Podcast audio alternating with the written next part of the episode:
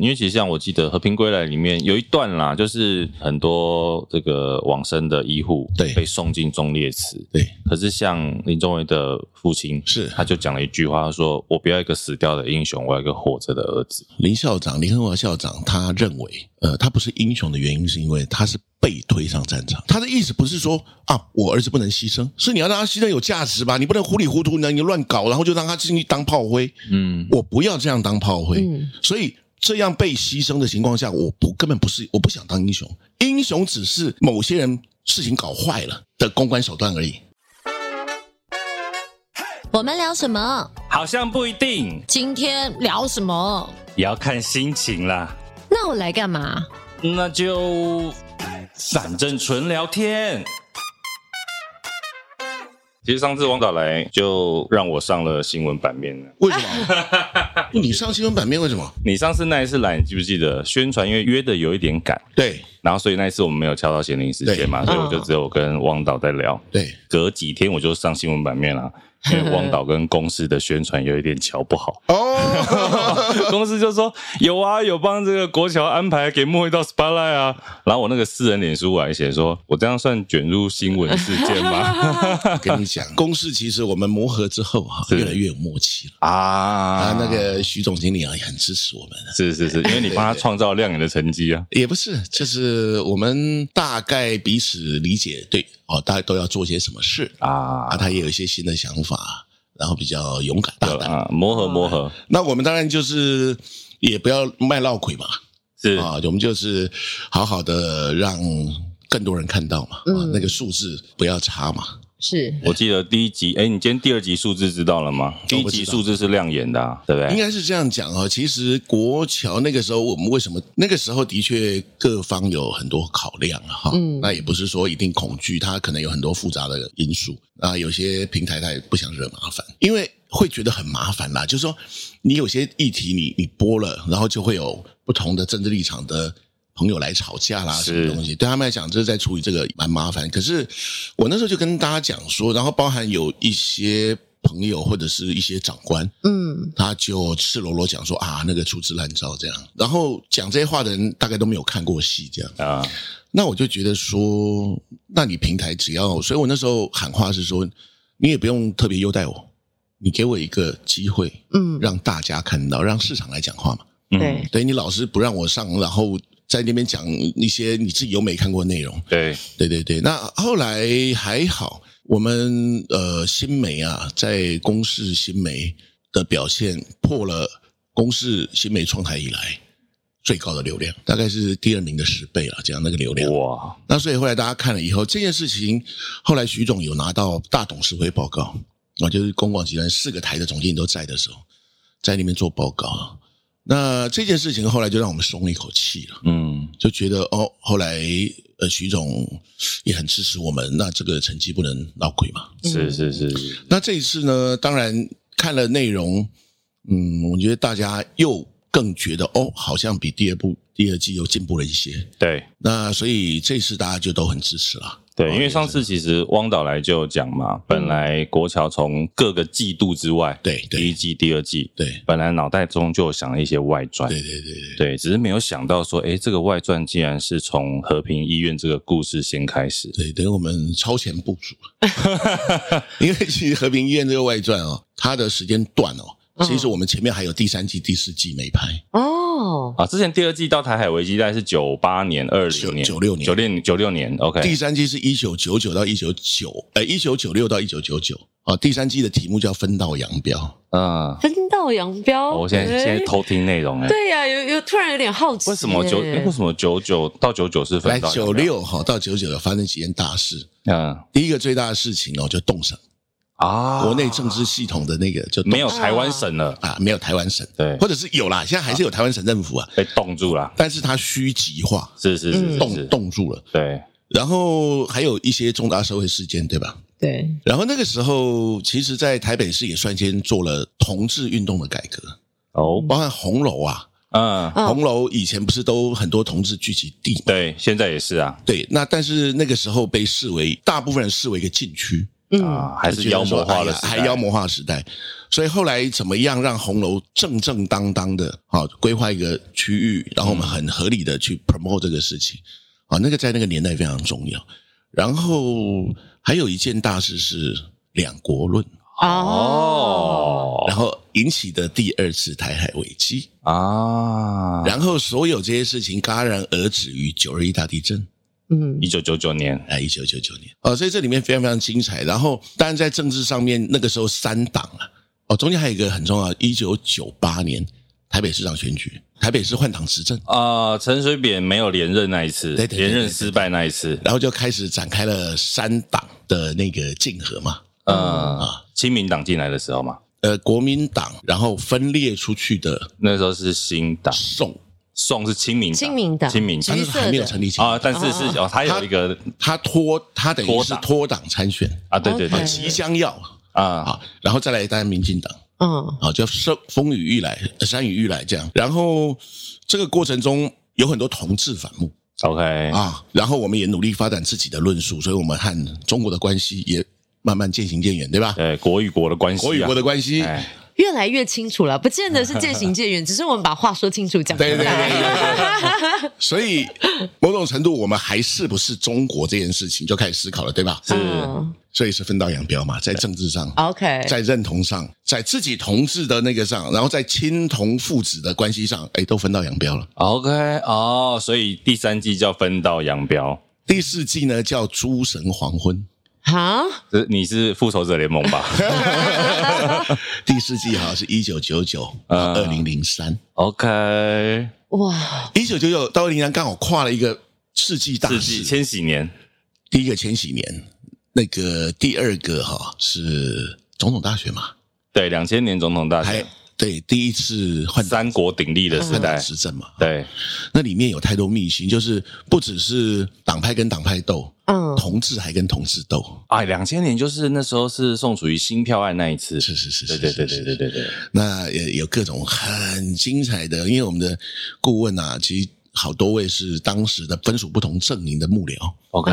哇，讲起来真的是花招百出，超精彩欸，但这些人有办法坐在同一个圆桌上谈吗？是是是，哇，哦因为事过境迁嘛，架都打因完为了，事过境很好玩哦。我们的顾问当然来自不同党派的顾问，然后呢，他们我们有时候在聊一些事情，他们突然对到一件事情，讲说哈，叶在吉利走呀，啊，我就怎 么我走怎么防，怎么怎么怎么怎么，哦，反正就是幕后出来了，对就当时的心境，攻防战是 对哦对对对，就他们其实曾都曾经经历过同一件事情，在攻防，嗯可能彼此都是背后的对手，嗯对，可是后来谈开了才知道说哈，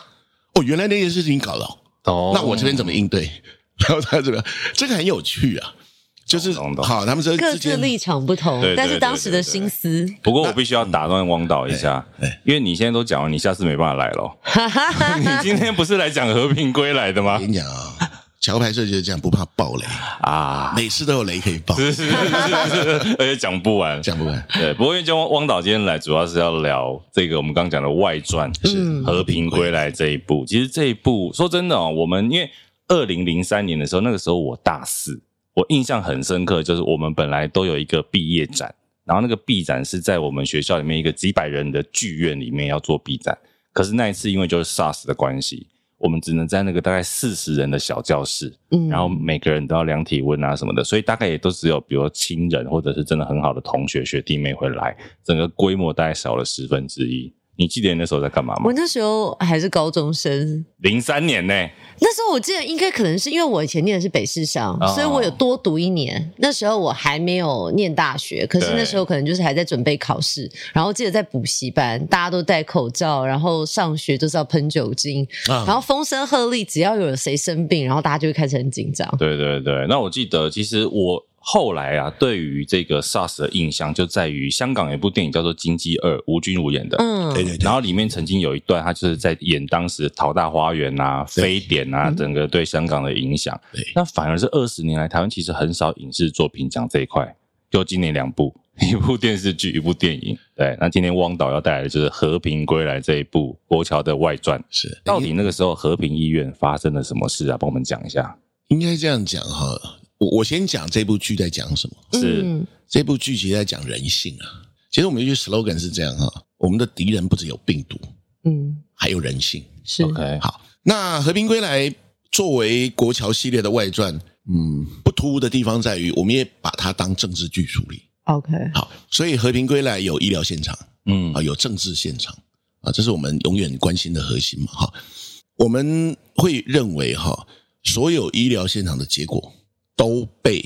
背后的政治角力牵动。所以为什么在医疗现场会有这样的结果？不是他应该或不应该，嗯而是他背后的人在做什么。是啊，所以我们这次除了医疗现场，很努力的琢磨医疗现场，然后在里面的人死里求生呐、啊，同岛有没有一命不知道，但是死里求生，然后在里面看到很多人性的展现，对人性有恣意的往恶发展。啊，我讲嗯医疗现场哦，也有很努力的展现那个人性光辉那个那个部分。嗯那背后的政治角力呢，大概就可以看出各自想的是不是好好把事情弄好。嗯嗯哈、啊还是你想什么？所以我们这部剧，有些人看起来会觉得过瘾的原因，是因为它不只有灾难那个部分，嗯它，也告诉你灾难怎么回事。后面发生什么事情？人性之间的琢磨。对其实这就对照，如果像没有经历过 SARS 时期的朋友，他就是用 COVID nineteen，其实啊也对对是对同理的概念。就是你以为我们只在关注到疫病的关系，没有，其实背后都是人性。其实我觉得，因为我已经看完了这个外传是七集，七集，七七集，集的长度，我觉得其实蛮深刻的，就是真的就像汪导刚刚讲的那个后面的政治角力。然后，其实，在整个国桥里面，你会看到的就是每个人，即便这种大义当前的时候，他还是你知道各有心机，各怀鬼胎。其实想的都还是支持度啦，想的是政治之间、政治明星之间的角力。对，公甚法至对医院的可能，比如说院长他在想的是他的官位等等的，每个人想到的还是自己。即便在如此的百年大疫之前，嗯对，那到底和平医院当年发生了什么事情？因为我相信有一些人未必有经历过、哦，毕竟对很多我们的听众朋友可能十几岁，他还没有出生，说不定才甚至刚出生之类的。对，其实，呃，在二零零三年初的时候，大概陆续香港啊就有传出疫情哈。那台湾第一诊确诊的案例是三月十四号，嗯，啊，这二零零三年2003三嗯年月十四号，那个时候呢，大家其实不太知道，就包含我们的那个专家都不太知道，因为他们我没有办法拿到病毒标本嗯对，啊，没有办法做基因定序，所以没有办法确诊。那因为中国坚持标本不可以给我们，我们是，我们是他一省嘛，啊、因为那时候 WHO 会员国才能拿到会一个员国病才毒株拿到 WHA 哈， ，WHA 对，那那那那再来一个就是说，我们很努力的争取想要加入，嗯对吧？所以我们那时候很努力的宣导我们防疫做得很好，对不对？要让国际社会看啊，要争取啊。嗯，大概在五月的时候嘛，然后每年五月大概就是 W 那个大会大会哈。 OK 所以我们很努力做这件事情的同时，这个病毒莫名其妙传染非常快，致死率很高。它的前期致死率大概有到百分之二十以上。啊，对对对，因为相较于我们后来的 COVID nineteen，呃，COVID nineteen 传染很快，对可是致死好像没那么高。一开始就讲说那个时候 SARS 是一个笨的病毒我，是那当然有有些阴谋论是说这是生生化武器啊，生化武器，啊但是那时候是一个不好的生化武器，为什么？因为它很容易让宿主死掉，那我就没办法传。哦 COVID 就是一个个很聪明、很聪明的逃脱，流感型的 对那个我让那个你武器中，然后大家都会中这样。对，然后它的潜伏期长，你是不是就可以一直一直传传播对对然后你对不会，你致死率没那么高，嗯所以你就得要耗好，就是拖很长的那个。哎嗯那那所以，呃，SARS 那时候出来哈，我们拿不到那个，然后没有办法确定，所以那时候判断有一个有一个方式是从那胸部 X 光片。嗯啊，啊，你讲说那个前尾化这个事情，但不幸的，它和肺炎的片子看起来一模一模一一样，样， ，OK，所以会误到判啊呐，好，所以到最后大家有没有印象？那时候为什么一直到量体温、量体温、量体温？对，因为后来知道说它是发烧之后开始传染，嗯啊，所以发烧这件事就变得是它关键点危不危很险嗯重要。嗯那它其实，在台湾的时间来得很快，去得也很快。其实大家回想，如果有有过那个时代哈的朋友，大家回想一下，其实那时候不像现在到处戴口罩，对那个时候是坐捷运、坐公车要戴口罩，对，然后比较那个的是印象深的，应该是到各个单位去贴那个贴纸，红点点啊、蓝点点那个贴纸。哎，我忘记就是了你量过体温，它会带哦，量有完一点之后对对天对对哪但是因为我我那时候在学校也是要，就是在补习班也是要戴口罩，基本上群聚的还是会要对，求只要你人多的，可他是就你戴走口罩。在路上不会要求了。对对对，好像在路上就没有，因为你说戴口罩这个，我觉得，呃，你如果看国那个和平贵的前两集的对，心里一定都有一个疑问：对为什么这些医生护士都没有在戴口罩？对，一开始你想说是为了拍戏吗？要露脸吗？嗯可是其实背后有一个蛮有趣的原因哦。我我先讲哈，我们在拍《风月》那一场戏的时候，那个现场我们，因为我们做了很多功课去，因为我们很啊怕考被骂，究当我时们很怕被骂，因为医疗题材很容易被骂。对，哦，因为内行太多，所以在拍的时候我就看，哎，为什么门口的警卫对那个林演啊，你没有发口罩给他，嗯我就生气嘛，我就问大家，结果我们道具组拿一张照片，啊就，二零零三年，嗯啊，四月二十四号下午一点拍的照片，嗯，门口被封锁的那个警察没有戴口罩，都已经封院了，嗯已还经没有封在院的戴口当下罩。哦，没戴口罩。好，我怀疑到那个时候哈、其实我们现在所看到的所有我们对于流感、对于感控，嗯的这些啊标准流程啊，这个知识啊，大概都是二零零三年 SARS 之后开始重新建立。对，从那个时候开始建哦学到构起的来，对，就是你知道以前感控是一个很小的、很不重要的科，麻醉科其实也是哦，因为它后来我们也改变了那个插管的某些流程啊，这样哈的作业程序。那在之前呢，其实比较老式的医学教育是会希望，或者某些高层行政管理会希望你不要戴口罩是，啊，因为亲切。嗯，啊、你要让病人看到表情，然后再来一个就是不要有让病人误会你在嫌恶他。对，歧视。我记得好像曾经有一个说法是哦，觉得戴口罩你是不是歧视我？觉得我或者是病怎么毒样啦。对，包含妇产妇产科医师，他们在做诊疗的时候，不是都会有个帘子吗？嗯对不对？他们也会希望他把帘子打开。为什么？因你让病人看到你医生的脸，嗯不会紧张，嗯，安他的心，这都有道理的。那所以在那个年代，我我还听过一个资深的医师讲，他进那个负压病房 嗯，处理一件事，可是你知道负压病房是不是要穿戴全身嘛隔对对对嗯，兔宝宝装他就吸一口气，然后啪冲进去，处理完冲出来。憋气 啊，哇，它是一个可能是一个很很很短时间可以处理掉的事情，但是你就得这样哦因。为穿那一套衣服好像花哦很这麻久烦的呢时间，啊，那而且个是耗材那又是耗材。我看好像是书里面还是剧里面有说，那时候因为隔离衣不够，他们是直接穿那个塑胶雨雨衣衣，啊然后绑胶带就进去了、嗯那个就是当时很被人诟病，就是你所有的防护器材没有，最后用一个三十块的垃圾袋雨衣穿了就 进去。但有人背氧气筒啊，你也知道，不是每个人都有氧气筒的哦哎、。可是据说他那个其实不是氧气筒、不是哎啊，那是不换氧气气装置。换气装置、对哦对对，因为那一套我们我们为了妇科那一套，因为剧中需要嘛，嗯，我们就妇科那一套。那很有趣的是，那一套当年是 Three M 啊，Three M 的一个 P4 级的防护衣的展示，哦啊，在台湾它放在这边就是要推销用的。那我们就倒了当年啊，你你们如果看到那个剧情的话，你看到旁边有一个人在帮他穿衣服，是哦，帮我们的局长穿衣服。那一位和他的前辈啊的前辈业务员，就是当年帮局长找那套衣服的人。哦，你的客串连这个旁边穿衣服的都有哎、好对对考对究 那因哦。为、真的因为这个这个细节太少人知道，对，所以我们都会想办法找到啊，最相关的当事哦原人。型你上的告诉我发生什么事。是，对那后来我就问他说：“哎，可是他那他们那时候就有疑问啊。那整套 P four 哈，如果大家有看过那个好莱坞电影，它上面应该是有一个有面罩的那罩种，子的因为它是最高等级的防护衣嘛。是然后他就问说啊，怎么帽子没有那个？你这样就看不到脸啊？啊，所以他应该应该说作秀的成分收回我的还是眼睛，收回我的眼 睛。这这个这个这个当然是我的臆测了啊哈，这个这个我是后面打问号，因为怕嗯被告了。因因为除了这之外，就是他比如说他拍照的时候那些手势，其实都很微作妙秀，，很微妙官样。嗯，对，诶，我们这部戏哈、有趣的是在于，其实每个角色的立体建立在他可能有他自己面对这个事情他自己的看法。比嗯，如说，我们认为哈、我们剧中局长在作秀，对，可是对他来说，对剧中的他来说，他没有在作秀，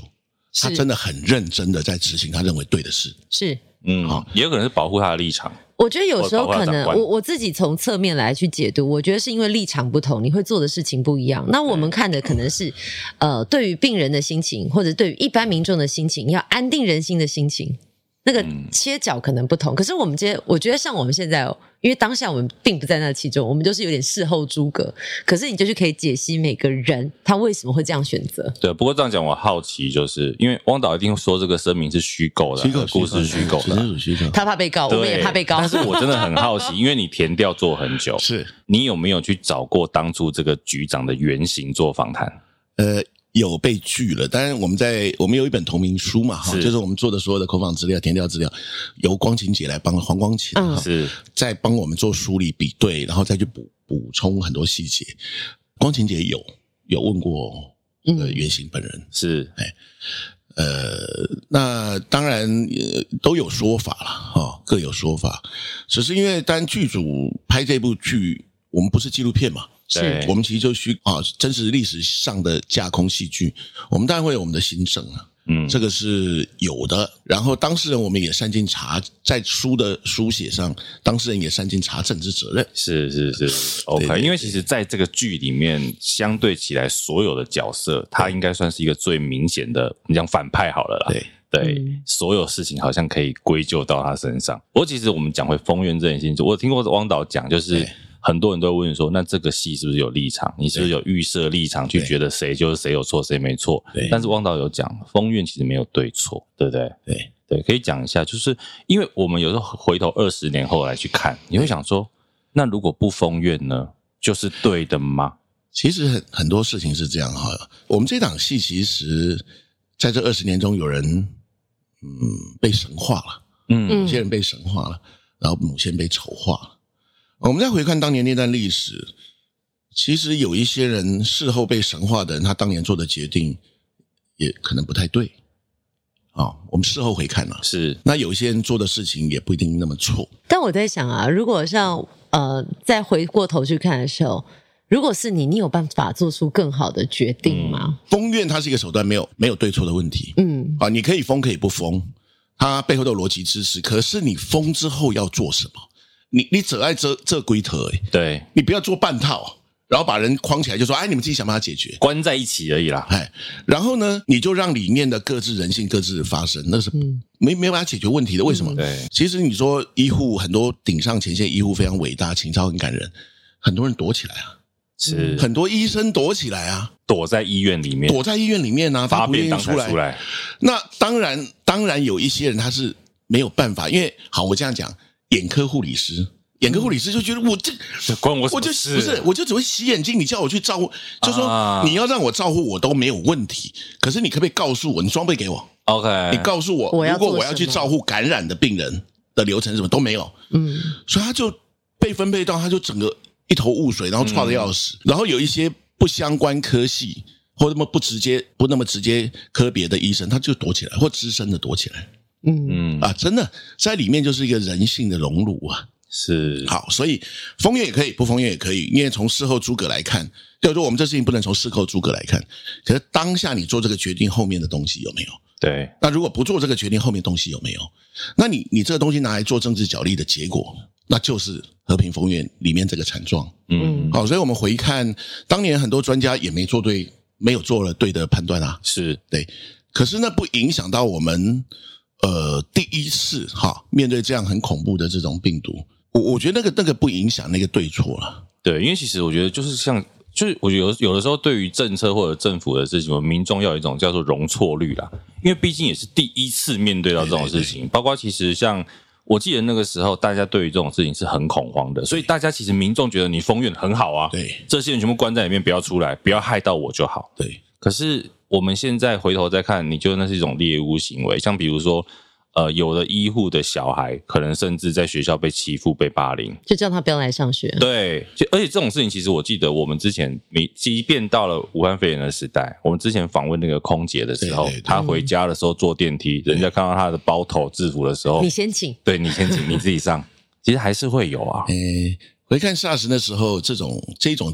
恐惧或霸凌赤裸裸。嗯因为那个时候我们我我印象最深的护理师被关在医院里面嘛，嗯哦，在那边生死搏斗，结果他小孩哦，因为那时候手机还可以用，他小孩在学校被霸凌，然后那个阿妈打电话来说那小孩他不是学校把他视为异类而已，是同学的家长跟学校抗议，哇，啊，你懂我意思啊？那啊护理师那种心情就是，然后你说大的别说，那个比如说知道家人在医院服务的，嗯也会被邻居整个排挤嘛。嗯，那小到说你买便当，呃医护进去吃吃饭什么就被赶出来，嗯哦，这种事情所在多有，很很直接，很赤裸裸。我们这次武汉肺炎，至少我们经过那个经验，已经有更大的力量来来阻止这样的事情嗯啊，就是说大家好得别再这样了。对，好，所以这一次相对被歧视的状况就稍微轻微一点。我们感受到轻微还是很严重，所以你可想而知，在以前 SARS 时期到底是什么模样你。说啊对了对，对哎对对，真是猎物啦。你知道那个呃，后来不是医护要去隔离所，隔离所在那个集合，是嗯台北市集合社区，那个是有公宅。你知道里长啊，率人 挡住要进来的那个车子，嗯哦就是不让，就是那种对于未知的恐惧，恐惧成这样。嗯然后那个时候转院转到竹东，记得有一位病患转到竹东，那个新竹县长带人嗯县长在县界挡救护车，哇，哎，所以你你回想到我们前阵子聊的那个上海封城的情况，其实台湾真的二十年前也发生过类似的事情。我我其实有一个印象是，我记得那时候在敦化南路有一栋办公楼，然后有几个呃感染者，那时候是整栋楼清消，是然后连他隔壁几栋的办公楼跟他们一点关系都没有。我记得当时也是有公司好行好，请大家不要来上班。啊，其实你变成是你只要走过那个地方，你都会很担心、很害怕，然后大人会告诉你说不要去哪一个地方，不要靠近那里。对，我觉得那个是真的是未知的恐惧，然后你可能有一些穿凿附会，你把它妖魔化的更深层。但你就想哦，我们走在路上都这么害怕了，当你被关在一个大的病毒培养皿的医院里面的时候，那个心情，我觉得汪导可以帮我们分享一下，因为不管是戏或填调，被关在里面的医护到底有什么心声？这样子哈。其实我们不只是那个和平医院，嗯其实当时很多医疗院所也都陆续有，比如说呃高雄荣总啊，哈那时候。后来陆续沦陷，北中南重症都沦陷了。我听过很多医师写嗯遗书啊， OK，那个简立健医师哈、是我们的，也是我们的医疗顾问。他现在好像是在台南啊、呃台南台南长庚吧，还是他是一个很资深的急诊医师，而且他是做战地医疗的。他说那个年代，他好像在高雄，那他们医院也面临这个这样的那个，所以他那个时候他的主管叫他们比较之前的。哦，不是，他叫比较年轻的医师躲起来，他自己叫医师躲起来。那比较资深的医师叫比较之前医师说，来不用，我们先上嗯，嗯，哦，挂了你们。再你们补上在来。然后真的我我也有记得写遗书这一段，然后他他哦就是志愿者好像进去，他也会有人暗示你，你要不要先准备写一些那东西？那个医师写遗书那种心情哈、哦，就是当然有有的是很绝望写，是想我出不去了；啊、有的医师是很壮烈的写，你知道就觉得我应该出不来了，但是我得进去嘛。对，嗯，哦，这种这种例子我们听了好多好多啊。那所以呃，某些程度跟第二季同岛一命。有没有嗯呃，在那个台海危机前线其实都是作战，都是作嗯战，都是作战。然后生死相搏。我每次讲到这一段都会很激动，因为这些故事啊，其实呃，我们疫情过了就没人知道了嗯，啊。那包含里面的嗯，在内部的恐慌，就是呃，比如说疫情的重灾区是和平医院的 B 栋对，八楼，嗯哦，那那一整层，我们的呃，我们我们有自卖的一个方案叫八一三。为什么八一三？就是 B 栋八楼八一三病房开始整个大量传开的那个病房。 OK，那护理师的心情很绝望，因为为什么没有人敢进八 B 八支援啊？嗯哦，那呃，包含便当，那用 电梯送上来，然后你自己去拿。电梯门打开呃只有便当，没有人自。己去拿。那大家都很恐慌了，然后人力没有办法轮替哦，因为他希望 A、B 栋不要交叉感染，所以在里面呃，我听过一个例子，就是那个放射师，嗯放射师，因为他是根据医嘱，那医生开了医嘱，他因为医生也不用去看病人，他就开医嘱，然后叫方程式去找，嗯因为医师要知道每一个病人的情形。嗯嗯嗯，方程式第一个，他觉得他一直照有什么用？啊不就是救不回来，就救不回来，他就每天恶化这样子嘛。第二个，他每一次的去用 portable 去照一次光，就是一次的风险，对，啊，上战场，然后要耗耗费大量的那个防护设备。还有一个就是，啊、其他我都不上，他、怎么叫我去顶？我又不会治治病，我只会照，就说我最没有治疗手段的人，你叫我一直上前线顶。那我听过一个故事，就是后来有个放射师崩溃，他就直接在电梯口啊，就整个崩溃，然后把衣服都脱光，他受不了了。那个已经是精神濒临到，对他那个，他那个除了恐惧以外，他其实那种他很不平啊。绝望。为什么是我？嗯为什么只剩我们这些人顶在这里啊？其他都死光了，是不是？嗯，就说里面那个情绪不只有英勇上战场这件事， 更多的是说啊，狼嘞，嗯，我的援兵嘞，啊，你那些指挥官在干什么？写的假赛就，嗯， 你听懂我意思吗？这种这种心愤怒愤怒啦，就是说你叫我顶我可以，但拜托一下你，你可不可以稍微状况那一点那？些所有负面情绪都交织在他身上了啦。而且啊，那个好像作战的时候哈、那个指挥无方，战场上就叫人一直往前去填机关枪，嗯，那一种就是牺牲的很不甘呐、你们在拍这个戏，尤其在拍风怨啊、演员崩，呃，有角色崩溃的这些的时候，现场的气氛应该也是很难受吧。我举一个，我举个例子哈、其实当年我不晓得你们有没有印象哈、当年和平医院的事情为什么一直会知道？除了一周刊的记者进来潜伏以外，其实有一位小儿科医生叫林炳宏，嗯他写的那个隔离日记有没有一篇一篇的传出来？嗯大家才发觉哇，里面竟然是这样的状况。好，那位林炳文医生其实也是我们顾问，而且他也参与了客串。我记得我们戏中封院第一天晚上，本来卫生局长要进来对，啊，跟大家谈怎么回事，那怎么应变。他后来改变主意，就变成用视讯。那在视讯中呢，他还指责那个医院的，就就指责医院的人说：“你们自己捅了篓子，你自己要收啊。”嗯，他 这个，然后林炳宏医生就帮我们客串那一场参与大会的一位医生，他就对那个剧中的卫生局长很多提问跟控诉。那林炳宏医生那那一场戏只拍了一次，为什么？因为后来崩溃，他拍不下去。好，对他讲是现场重建那。我们就很不好意思，因为我们就很怕这样子。那林炳宏医生说没有关系，他说因为他本来以为这二十年他没有 PTSD 啊，就是创伤后症候群，嗯结果一拍他才发觉他有。嗯哦，所以他拍完他那一次拍完之后，他就整个人在地上，他没办法动弹，然后过度换气这样子，嗯，快要昏倒。即便他是医生，即便他是医师，我我们对他非常非常不好意思。那他说，其实他当下在演的当下，没有没有觉得在演，他他恍然呃恍惚，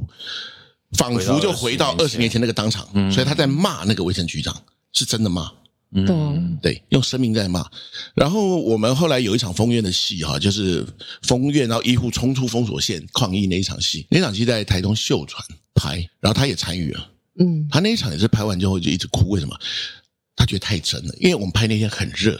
嗯，跟那时候的二十年前的天气四月二十四也很热。嗯然后他说就觉得那个场景实在太像了。好，那所以包含剧中很多顾问啊，然后很多一些朋友啊、前辈来帮忙，啊就很感谢嘛。就是因为这些东西，你说到底它是它是真实历史还是它是虚构的？是嗯，对，这个界限啊，呃，恍恍惚惚，其实也是国桥的特色啊。是是是对，是真是假这样。懂。我我在想，当时导演邀请他们来加入这个行列的时候，您希望分享的讯息是什么？因为我想，就当事者他真的经历了，当时我觉得如果用惨无人道，我觉得也不夸张，因为你被关在里面的人，你被迫去，好像要真的是把自己的行医救人，可是其实你自己的性命能不能够存活，你自己都不知道，你也有家人，他们其实再回到那个当下，就像你说有创伤症候群，他们怎么愿意？或者是他本来以为我我没有我好了，但是深层的那个恐惧被挖出来的时候，那是很血淋淋。其实我觉得很多人，呃，即使百般为难，他最后愿意帮忙，原因是因为他觉得这段就记忆不能忘嘛。嗯现在二十年过去了，其实很多人知道那段时间可能有一件这么恐怖的事，但是到底发生什么事，现在已经没有人，越来越没人知道，对吧？对，啊，你看，像我们都算是这个社社会算壮年，可是哎我们跟你不同年纪，你不要这样。是是是， 不好意思啊，这边有一个三角啊，我我先把两位大就叔说放前面。我们年轻人，我们年轻人大概哈，我啊，们是是，我们这年轻我人们这三位年轻人，对对对，大概在比我们更年轻的，那更不知道了嘛。我们我们 他这就三，觉得是课本上的一页，对，它就会变成文字了啦，对或者是那个网络上 Google 上面或维基上面的某段文字。对某一段历史，那当然，可是它不远啊，才离二十年内、对，所以很多人他是觉得这段事情得背，而且因为我们呃，二零二零的武汉肺炎这件事情，我们交出了让人家惊讶的成绩单。嗯，那我们也得让人家知道到底发生什么事。就是说，其实我们有一个很惨累，有一群人帮我们换来这个血泪教训，是我们今天才变这样嘛，哈。对， 那所以大家最后还是愿意来帮忙。那包含我们，其实像在我们在口访一些当年医护的过程，有一些医生，我觉得因为前几天我参加那个律师台台北律师工会所举办的一版一场试营，那个主持律师蔡律师讲说，他去查一下那个司法系统，有两超过两千笔有关于那个和平的诉讼，哦，这么多啊，因为后来后来市政府大量的惩处和平医护。嗯，哦，这个其实真的是蛮让人觉得大量惩摇处，头就是你你你牺牲的就去中夜吃，没牺牲我告死你。然后因为他是公立医院，所以很大家都有具备公公务务人员身身份，嗯，啊、所以他就有什么跟渎职啦，什么什么一堆那种奇奇怪怪的。然后对于要申请国赔的也是告到底，嗯，所以呃，依法办理，谢谢指教啦。对，所以这个事情到底发生什么事了？很多人都，那很多人医护他就不想待在公立医院，他就自己也许开个小诊所，或者到其他隐姓埋名去了。嗯，所以我们知道是找得到人名，找得到电话，嗯嗯，可是没有人愿意受访。所以后来我们大概就有同仁用挂号的方式，嗯就那医生还在职业嘛，我们就挂他的号，啊跟，他聊。那第一次、两次、三次、四次，我们就慢慢聊，然后让他理解说，哦，我们真的是没有要，然后我们绝对保密这样嗯，啊。然后慢慢取得信任之后，他愿意讲一点东西，然后再介绍别的人给我们认识。嗯我们过程中用了很多次这样的方法，是，去慢慢把这些事情拼凑。嗯，对，那对了，我是觉得这个故事它不是当然不是只有悲伤那一面了，它其实也有一些我觉得带玄机，然后饶有趣味的一些相互之间的影响在里面。是，因对为但是我觉得这一部戏后来，呃，特别的是，就是汪导啊团队这边有对做了很多，比如说后续的到各个地方做播映，对，那比如说像剧中，呃，应该说现实中啦，对那个离开的林宗威医师，是是，你有去他的，比如像他的这个澎湖的林前对对澎湖林前的对对，对那爸爸还在嘛，爸爸还在在，爸爸还然后在或者是像里面的护理长陈进修护理陈长进，修长，对对，都有去他们现场再播给他们看。嗯对对，对为什么会想做这件事？应该这样讲哈。其实我们桥牌社，其实我们做的一些作品哈，它不是只有帮生者做， 嗯，也帮这个这个已经不能发生的对已经人不来能发发生来生做。那其实这个传统最早是从我们拍有一位黄妈妈，我们不知道有没有印象？军中人呃权我记得，黄妈嗯妈，，第一哦因季为出现的嘛呃，，对对对对对对对。那其实更早之前，我和她认识是因为拍了她的纪录片，那叫《孤军》，里面就讲她，我们又重新回去追，希望追凶这个过程，然后包含。我们也关照其他正在发生军中人权案件，因为她后来协助办办理很多军中人权案件。那一开始的时候，我们也是去花莲，就是他的儿子嘛，过世那位在海军黄国章，黄国章临前，然后也是去征得他同意嘛，嗯，结果就七次都不同意，哇哇七杯龙 boy，然后 我就想办法问他儿子说，那怎么回事啊？哦，原来他黄国章国章意思是说，那不要只拍他的故事，嗯，可可不可以拍也拍其他人的啊？就是他希望这个事情不要只是一个，那我就答应好，哈，真的答应太快。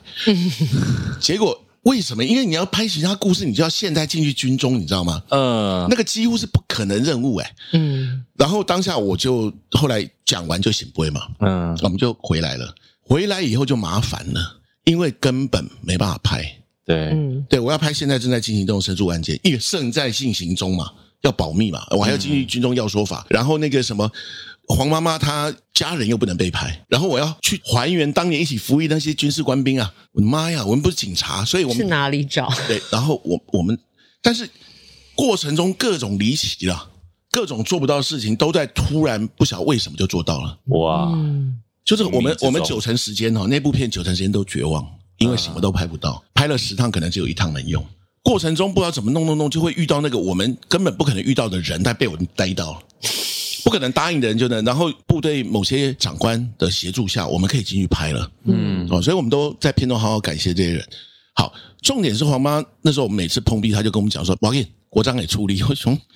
黄妈你卖卵，那么个健康哎。” 然后我本来以为是黄妈妈希望我不要放弃嗯，啊，所以这样子嘛。后来发现没有哎、就是好多次那种就卡关卡到就现实上不会发生的事情，它就发生了。所以后来我们那部片很特殊，我们的制片啊，其中有一位我们写黄国章，嗯，因为他也协助了安排冥很多冥事之情，中参与了，好，所以那那一次的经验之后，其实我们对，呃，其实包含我们过去系列坐班八堵车站啊、二二八的那个节目啊，我们大概都会，大概都会向往生者致敬。嗯这样哈，比如说我们八堵车站其实要开拍前是由彝族带着我们向往生者先焚香祝祷之后，我们才开拍。嗯，OK，那所以为什么要跟他们讲？是因为我们相信啊，天上还有人在看，嗯，对吧？别乱搞嘛。你本身是有信仰的人，我没有信仰，你没有 信仰 完全没有信仰，我就是对。可是我我相信哈，呃，有人以外的更高的可能，的可能，嗯就是我们上不欺天嘛。嗯那个天不管哪一个宗派的人觉得是什么，我总觉得是这个样子了。所以你说都人都可以骗人啊，嗯，骗不了天。嗯呃然后另外一方面是我们希望我们能够比较负责任，然后我们真的认真做了一些事，你看看你觉得，哎，做的还可以吗？嗯啊所以其实，呃，去中维那边，我们其实很忐忑啦， 因为因为万一他不喜欢怎么办？哎，对 你，懂我意思吗？怎么办？他一直给你错不会，还是一直给 你，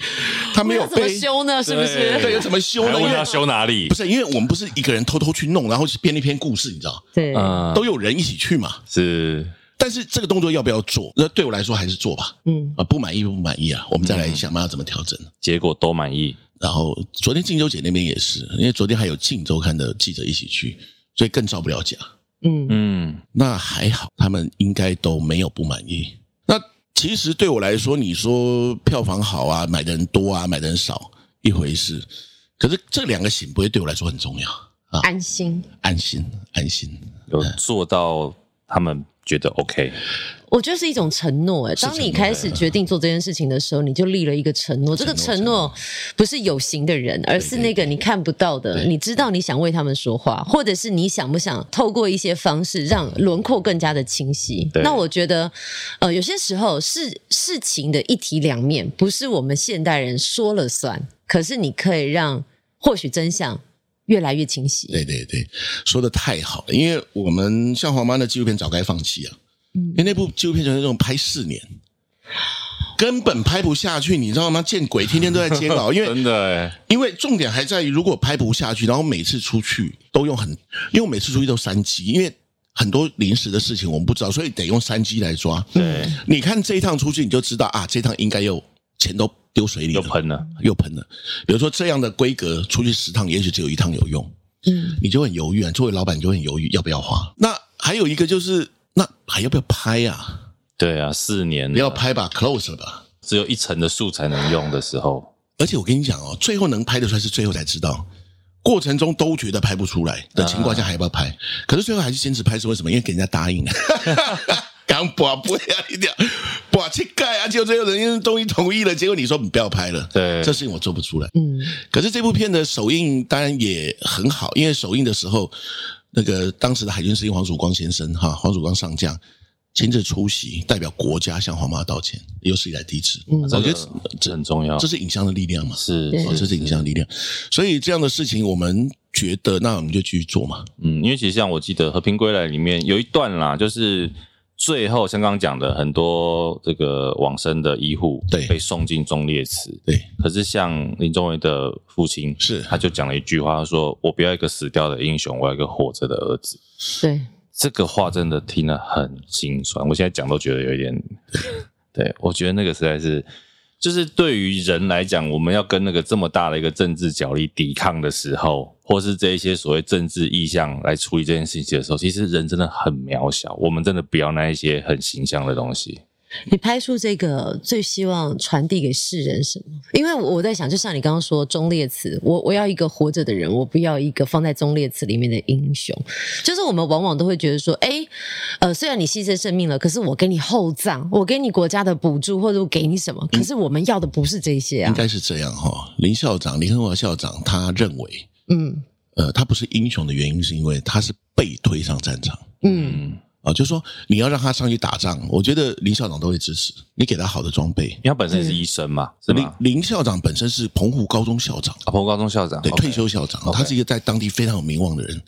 然后学生众多的一个人，所以他的意思不是说啊，我儿子不能牺牲，嗯是你要让他牺牲有价值吧，你不能糊里糊涂呢，你乱搞，然后就让他进去当炮灰，嗯我不要这样当炮灰，嗯，所以这样被牺牲的情况下，我不根本不是，我不想当英雄对，啊，英雄只是某些人事情搞坏了的公关手段而已，嗯这样你听懂我意思吗？懂，他会觉得搞什么鬼？如果我堂堂正正上战场杀敌，牺牲了英雄，嗯理所当然我尽忠烈祠啊，它是这个概念的。对，那我们其实会希望，第一个，它跟国桥的产业计划有关系嘛，一步步走来，然后一季一季练功。所以有些人说，哇，你这次又比上一次好。我说这当然是这样哈，不比上一次好就打屁股。这糟糕啊。我们刚开始从国桥一在叙事上，这种类型是台湾刚开始比较生涩，嗯还不是那么完美。国桥二我们就赶快的检讨市场回馈，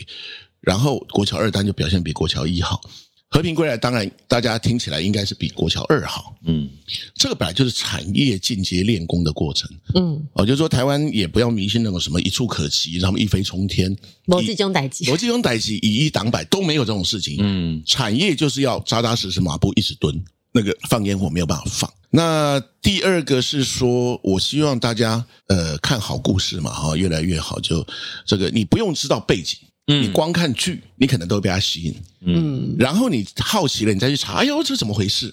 好，这一套是韩国这二十年来很拿手的一件事。嗯你看啊，韩国刚开始推广他自己的文化的时候，全世界除了亚洲，也没人知道韩国什么东西。对，对吧？他的文化啦，他的什么东西，所以他大概透过故事越说越好这件事情来让你产生对他好奇，而他刻意的埋一些线索，让你可以去 Google 嗯啊，然后慢慢的你是不是就像我们有时候看戏看一看，也会觉得哎呦这故事不错，我赶快去 Google 哦，原来他真人真事好，那我们也是往这样的方式在前进。那另外一点是说，呃，记忆啊，其实就是要给没有记忆的人嘛。嗯叫做好，你说五六十岁的这些老一辈或医护，他们也许是当事人。那我问啊，现在四十岁以下的嘞嗯，三十岁、二十岁的嘞，嗯对不对？所以 我觉得记忆很重要。没有记忆的人，我们就说个好故事，帮他记忆补上，对吧？那我觉得他才会知道他的根在哪里嘛。嗯啊，这是各国其实都在做的事情。这个是文化战，这也是国防。啊，因为其实汪导有说，对岸的人民会翻墙来看国桥哦，嗯哦，嗯，所以我们也是在做文化认知作战，但我们就是就事而言，但你看见了什么，嗯，那你就会自动吸收进去。因为是这样子哈，其实把文化当国防武器，也不是只有台湾嘛，是也啊不是只有中国，嗯是啊，韩国、日本、美国都是这么搞。都是啊，对吧对，对他们来讲，他们要攻占的是他们的武器要干什么？国家的隐形国土，嗯嗯这是韩国一九九九年金大中提出的概念，就是说我现在不能用打仗的把你，对不对？不能再侵略了嘛。他就用文化，嗯吧，你看那个来台湾对不对？大家买票买成那样，然后最近那个 Black Pink 来，就又有哎，人你在，就把它讲出来了， 我跟你讲，就有人 又在问，哎呀，我们谈什么时候可以 Black Pink？然后棒球打完就说我们什么时候有大谷翔平？对，然后看到什么，我们是不是？如果我们还在永远这样喊，就永远没有。 嗯嗯那因为我们有一个现象，我自己倒很感慨，就是说，其实有很多人，嗯，会希望台湾应该要怎么样说自己的故事，然后要急起直追，我们能不能像韩国，能不能有韩国这样？可是有时候这一批人对于真的勤勤恳恳开始打陆战的人，又百般嘲笑，这很讽刺嘛。就是说，我觉得我们要开始回到一个不要光用想象的，要开始理解现实社会是怎么回事。嗯啊，比如说我们在讲好想赢韩国的同时，我们要看到韩国二十五年前开始拍了十年的烂片， OK，大量。嗯然后你要看到韩国政府整个战术战略做了什么事，所以才有今天的韩国。然后你要看到产业的兴起，就是你得花功夫下去练功嗯，啊，最后才会是那个我好想赢的那个人。就你小孩学走路，你不要笑他走得慢，走得丑，我们就只是还想一教步他慢登慢天。走对，很多最人只残想酷一的步登事实天就是这样。嗯 对。有时候不是基于无知，我我觉得有时候已经到了恶意，哎，就但是是这种恶意是为了什么？是为了觉得怕他抢饭碗吗？不是为了，嗯，当然原因很多，有一些大概纯粹就是网络的社群的习惯嘛，嗯我很厉害，我什么都要嘴两下。嗯那有一些恶意是在于你和我不同种人嗯嗯啊，我我觉得都好，但是我觉得像这样认真，如果这个恶意的太认真，其实对台湾不太好啊，你就永远不会有那个像谁谁谁那个东西啊，是因为其实现在的网络氛围是，你就算九十分，我都要追你那十分。对啊，或者是你只有十分，但是你说我们同同一边的嘛，我就要把你捧到九碰十到分，对，对，就基本上不太看本质啊，真的很可惜啊。那我这是比较大的感慨，就是说为什么我都要提这个？其实不是说什么爽不爽，是因为我要我有机会我都越想跟大家讲，嗯如果我们台湾真的什么事情想好，我们要有愿意打陆战、不怕被嘲笑、嗯一步一步往前奠基的人。嗯，那如果真的有这样的人，就大家也不用什么对他多善意，但不要去嘲笑这些人。嗯，我应该汪导这样讲，我就想直接问你，所以很多人在嘲笑你吗？很多人没有，应该一路走来哈，我们这个 IP 计划，当然里面不止桥白社这个计划嘛，还有其他计划。其实这个很好玩哈，我们早几年是被比较政治光谱偏蓝的朋友嗯，贴了很多标签。嗯就侧翼绿的这样，呃，对对对，就是绿绿啊 台独剧啊，台独剧啊，然后什么领什么的钱啊，呃，领国家的钱啊，做什么宣传大外宣什么。那这些年我也也和朋和这些朋友在网上非常多讨论，嗯，我 们很多论战，我们每个作品出来就开始有很多。那可是这几年我们其实后来他们慢慢发现，我们好像还蛮诚恳的啦，嗯，就是我们的作品里面其实大概跟他们好像有点误会我们了、嗯啊所以有一些人其实还开始变得友善，也可以，我们就可以开始好好理性讨论一些事情。嗯就，真的可以对话了，不是都是在谩骂？不是选边呐，就是有一些人他觉得好，汪导，我也许我们的政治认认同感不一样，嗯可是汪导你的作品还算公平，嗯所以我愿意在另外一边，从另外一边角度跟你对话。嗯像现在帮我们负责那个有关中国情节的部分的一位朋友，他之前就是跟我骂我骂好凶的一个人， 哇塞，然后他现在在帮我写中国，因为他是做中国研究的嘛，嗯我立刻去 Google， 对对对，那那那那当然，可是到了这几年，因为又因为不同的政治流派啊，不同的派系，或者是某一些情节，让一些很近年才兴起的社群这个活动者，某种程度他们不太是典型的所谓的民主运动支持者，他们其实是很像新的社群所兴起的一群新兴人类，嗯然后又会触怒了某一些这样的人。然后又有另外的标签贴上来，那比如说中国那边可能也有标签贴在我身上，是，啊、那不同的政治光谱的人都有不同标签贴上来。那贴标签这都没有关系，因为它是增加我们互相讨论对话的基础。嗯可是我觉得不要恶意，我讲恶意是说，其实有一些朋友这几年啊，或者是说应该从国侨第一季开始，就有一些朋友他没有看啊。嗯嗯他就开始到处跟人家讲，那有人问他说：“哎，你都没有看，你怎么知道？”他说：“不用看就知道。”嗯我想我卡通灵 了嘛，或者我们看了十分钟我就知道它很烂。呃，你有一些美剧，你说神剧的，你说第一集第嗯一也集是看到睡着啊，看到睡着，然后叫人家忍一忍，你看到二三集就会展开哪一部说出来？ 很多部。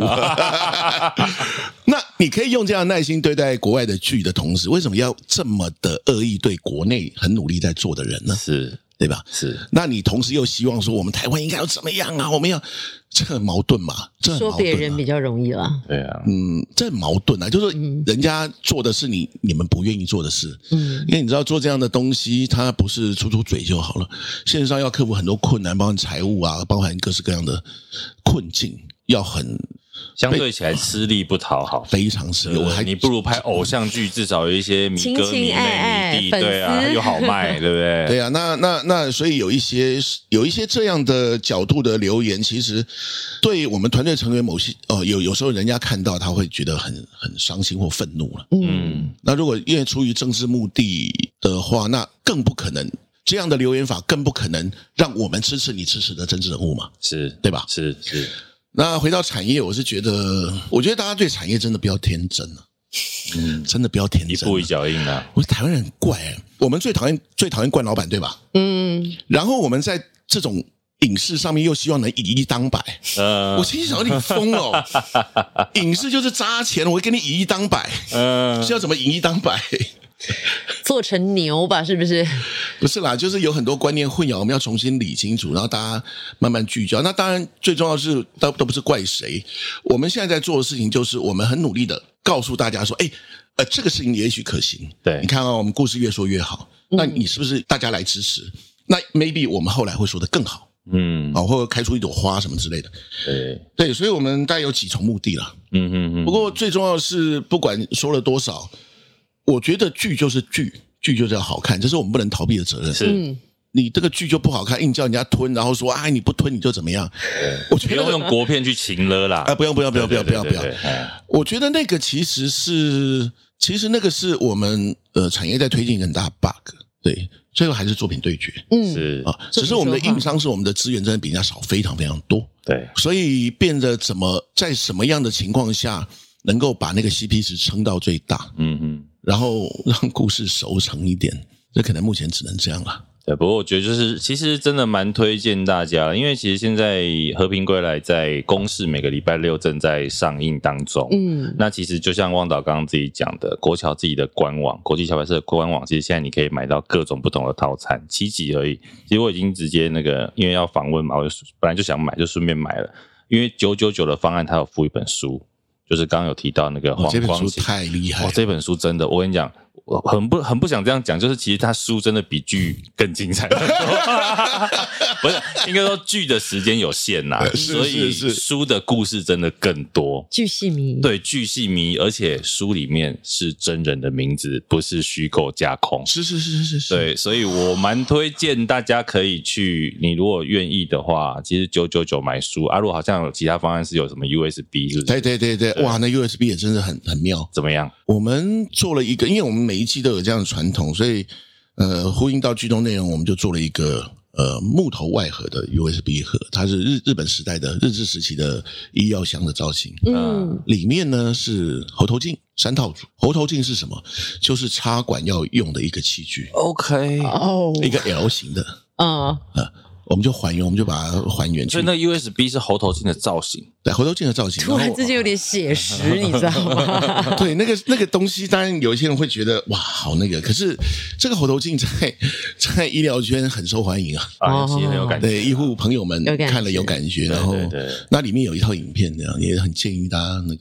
啊，而且其实你买那个官网的之后啊，你还会看到很多花絮，花絮也啊对很好对对看对对哦，花絮也有很好花看。絮比本片还好呃 看。对对对，这我就不好意思讲了。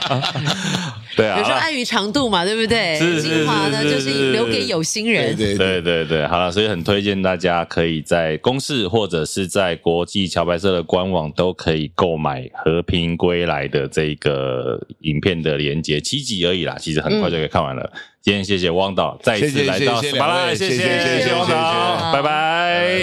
对。